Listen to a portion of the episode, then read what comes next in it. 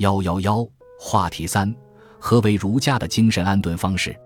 周敦颐建构了一种儒学本体论学说，同时也找到了一种关于儒学的新讲法。他突破了经学家讲儒学的政治哲学话语，把理论重心从治国转到治心，讲出了儒家的人生哲学，搭建起儒家式的精神世界。这种精神世界同人生活于其中的现实世界是一致的，不在现实世界之外。有别于宗教哲学所讲的彼岸世界，但亦有别于现实世界，因为它是人们的精神所创造的理想世界，具有超越的性质。人只有搭建起这样的精神世界，才算找到了安身立命之地，才会造就儒家的理想人格，才会体现出圣人气象。他也找到了一种儒家的精神安顿方式，那就是体味孔颜之乐。经学家用政治哲学话语讲儒学，实际上只是讲到圣王层面，并没有讲到圣贤层面。为了维系大一统政体，经学家的宗旨在于为帝王提供思想统治的工具，建构种种政治伦理规范，要求社会成员遵守，并不考虑个人的精神需求。他们一般只讲明教的必要性，并不论证设置明教的合理性。在经学家那里。纲常伦理对于人们来说，只是一种外在的强制性的约束，跟人的内在精神需求没有关系。玄学家试图纠正用政治哲学话语讲明教所带来的问题。乐广认为明教内自有乐的，不过由于他没有建立起儒家的本体论，无法说明乐的究竟在哪里。这个问题直到周敦颐那里才得到了一种解答，那就是孔颜之乐。他在《通书》中写道：“道德高厚，教化无穷，是与天地参而四时同，其为孔子乎？圣西天，贤西圣，是西贤。伊尹，颜渊大贤也。伊尹耻其君不为尧舜，一夫不得志，若他于世。颜渊不迁怒，不贰过，三月不为人。至伊尹之所至，学颜子之所学。”孔颜之乐是一种精神上的受用，是一种求道得道的价值实现感，是一种哲学上的本体论体验。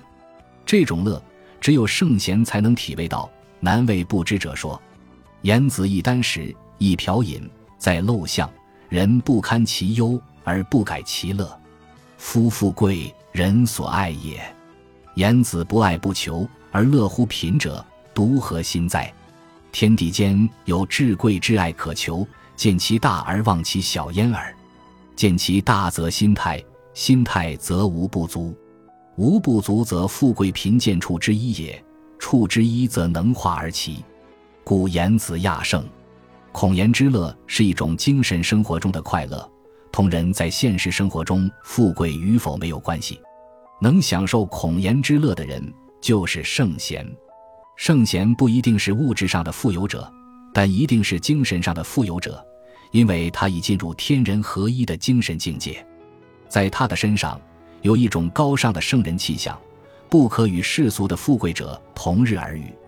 君子以道充为贵，身安为富，故常泰无不足，而诸事宣冕，尘世金玉，其重无加焉耳。从周敦颐对孔颜之乐的倡导。对圣贤的推崇反映出，他已经把儒学从政治哲学提升到人生哲学层面。经学家的学术宗旨在于为帝王师，从周敦颐开始，理学家的学术宗旨有了改变，他们既为帝王师，也为大众师。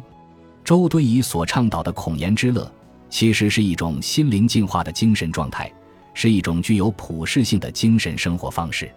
每个人未必都能成为圣贤。但每个人都可以选择这种价值取向，都可以选择孔颜之乐作为自己的精神生活方式。孔颜之乐有别于郭象构想的那种在庙堂之上，然其心无异于山林之中的山林之乐。山林之乐只是公士大夫选择的精神生活方式，而孔颜之乐则是任何人都可以选择的精神生活方式。周敦颐所确立的人生价值观。得到大多数宋明理学家的认同。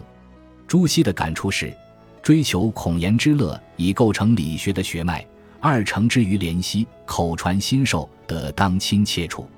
王阳明的体会是：乐是心之本体。王艮在《学乐歌》中写道：“人心本是乐，自将思于富。思于一蒙时，良知还自觉。